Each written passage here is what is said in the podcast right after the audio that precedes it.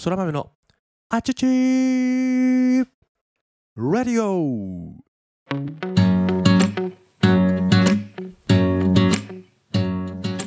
皆さんおはようございます。本日は2022年は8月20日の土曜日。時刻は午前4時50分ですね。改めまして皆様おはようございます。そら豆です。この放送はそら豆こと私が日々感じたことや学んだことを自由気ままに自分勝手に自己満足にアウトプットをするなんともわがままな放送でございます。どうぞ最後までお付き合いいただければ嬉しいです。ということで今日も元気に配信をしていこうと思います。今日のトークテーマはズバリ最近追加したモーニングルーティンの効果がすごい。というトークテーマでお話をしていこうと思います。今日はね最近私が追加をしたですねモーニングルーティンについてお話しするんですが一体誰が興味があるんじゃとね、えーおじさんのモーニングルーティンの需要はあるのかということなんですがせっかくなのでね、えーご紹介をして誰かの参考になればなと思いながら、えー話していこうと思います。今回追加したモーニングルーティンというのはある書籍に書いてあった内容を試しているという状況なんですがその書籍というのがですね先日私誕生日を迎えた際に、えーインスタであったりこのスタンド FM であったりでつながっているですねフォロワーさんに、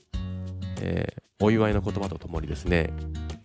紹介してくれた本なんですけどもそのフォロワーさんのことをですね、まあ、私お会いしたことはないんですけども、えー絶大なる信頼をしていまして信用しているというかですね、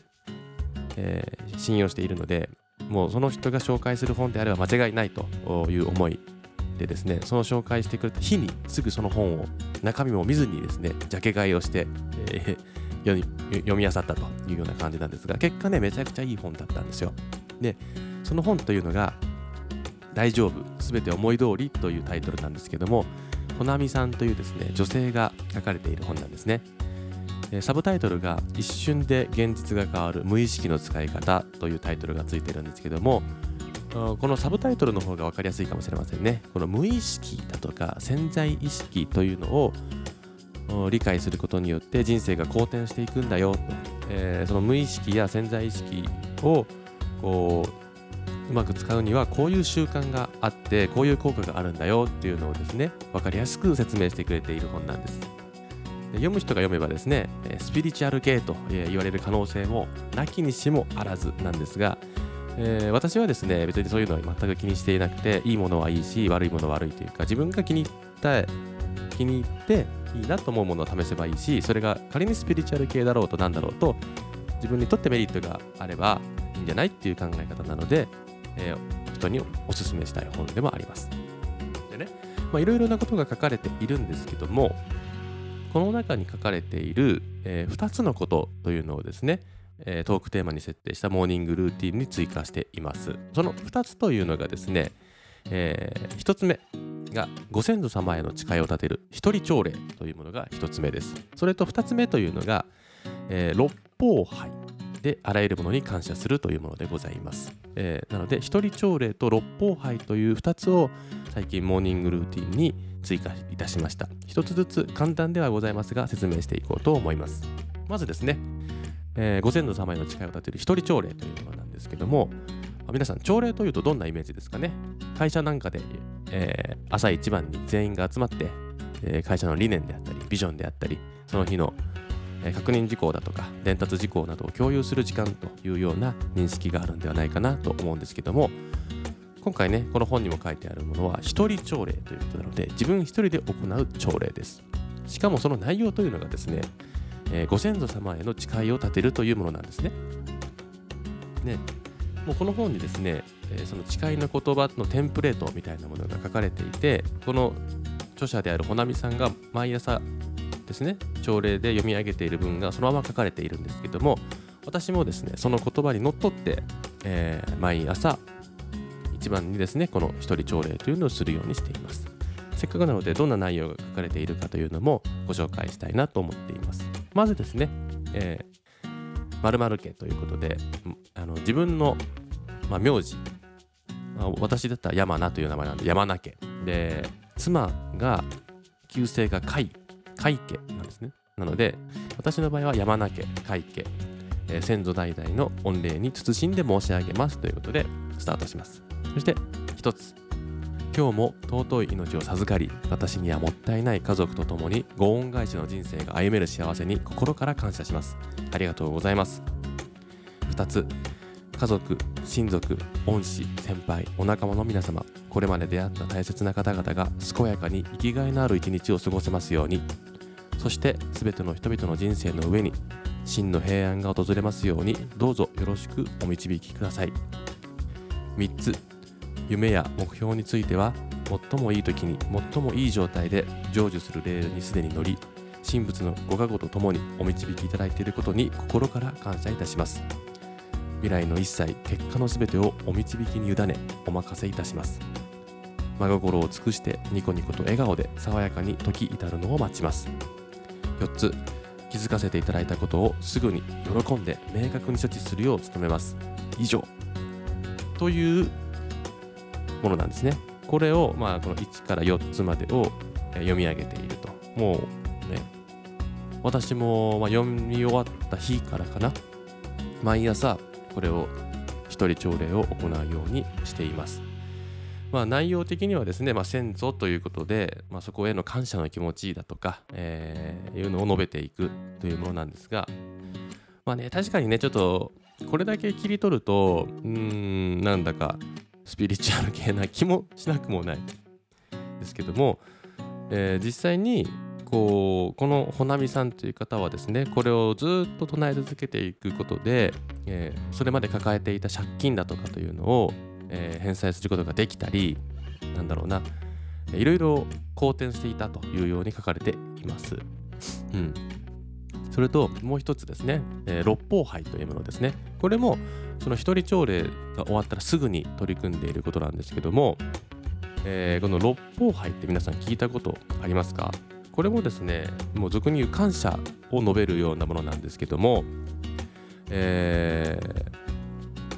ー、東西南北天地の6方向に対して感謝をするという儀式なんですけどもこれもですねえー、とても効果があるというふうに書かれていてやり方なんですけども基本はですね床に正座をして、えー、まずは東を向き両親であったり、えー、祖父母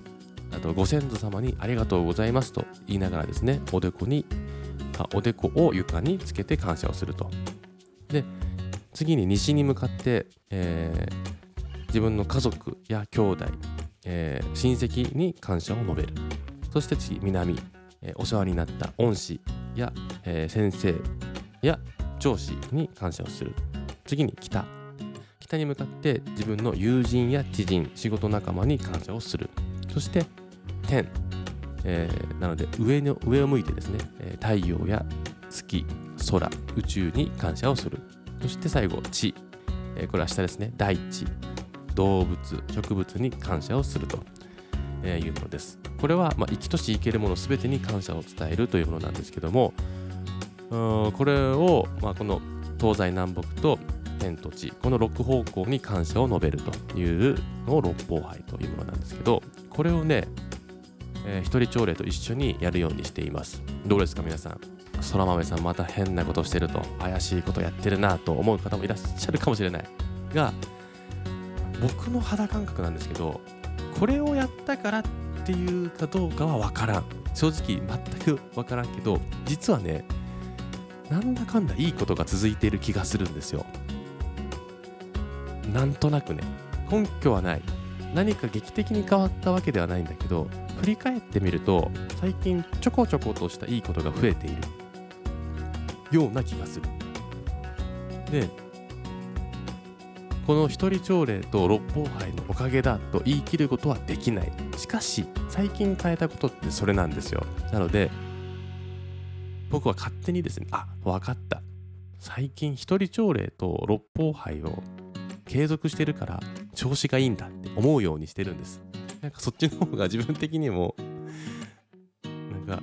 やっぱりねって思える。まあ言ったら自己肯定感を上げるというのにも近いかもしれませんがえー、自分が行ったことに効果があるんだと言い聞かせていることでさらに効果が出るんじゃないかというのが狙いです。なのでえーまあ、この本をねまた興味がある方は是非読んでみていただきたいなって思うんですけど他にもねいろいろ書いてあるんですよ。瞑想だとかうんなんかその無意識というところに働きかける方法っていうのをすごく分かりやすく書いてくれているので、えー、すぐにですね試せるというかことが多いかなと思いますしなんか前向きな気持ちになれるような本なので興味がある方はね、ぜひ読んでいただきたいなと思うんですけども、もしね、本を読まなくても、今のね、僕が説明した一人朝礼と六法杯というものをね、毎朝、5分もかからないですかね。えー、まあ5分ぐらいかな。えー、しっかりと感謝をね、かみしめてやることによって、えー、なんかね、抽象的なんですけどこういうことをしていくと本当に感謝をすることが癖になるというかありとあらゆるものに感謝をすることができるようになる気がします。もともとまあその感謝というのを人一倍強く意識して生きていこうと思ってはいるんですがさらに強くなったというかもうね全ては必然だと思っていて起こることはで全てに感謝をすると。どんなに悪いことが起こってもこれは起こるべきして起こったんだと。でそこから学べることや、えー、がたくさんあるから感謝しようというようなね形で、えー、変換することができるようになると。うん。非常にねスピリチュアルかもしれませんがでもそう思った方が何かといいことが多いんですよね僕は。なのでぜひ皆さんもちょっとねぐだぐだと回りくどいお話をしてしまいましたが試してみてはいかがでしょうかということで今日のお話を締めようと思います今日は週末の土曜日お休みの方も多いのかな、えー、今日という一日が最高の一日となりますように。願っておりますそれではまた明日の配信でお会いしましょう Have a good day またねバイバイ